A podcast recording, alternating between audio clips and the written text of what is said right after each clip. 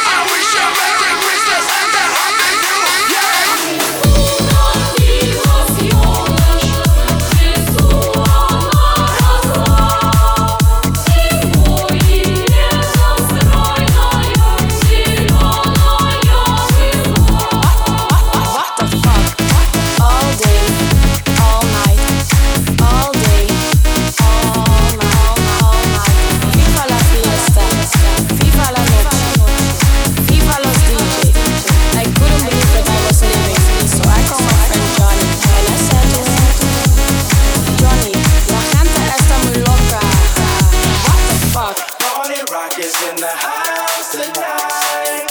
Everybody.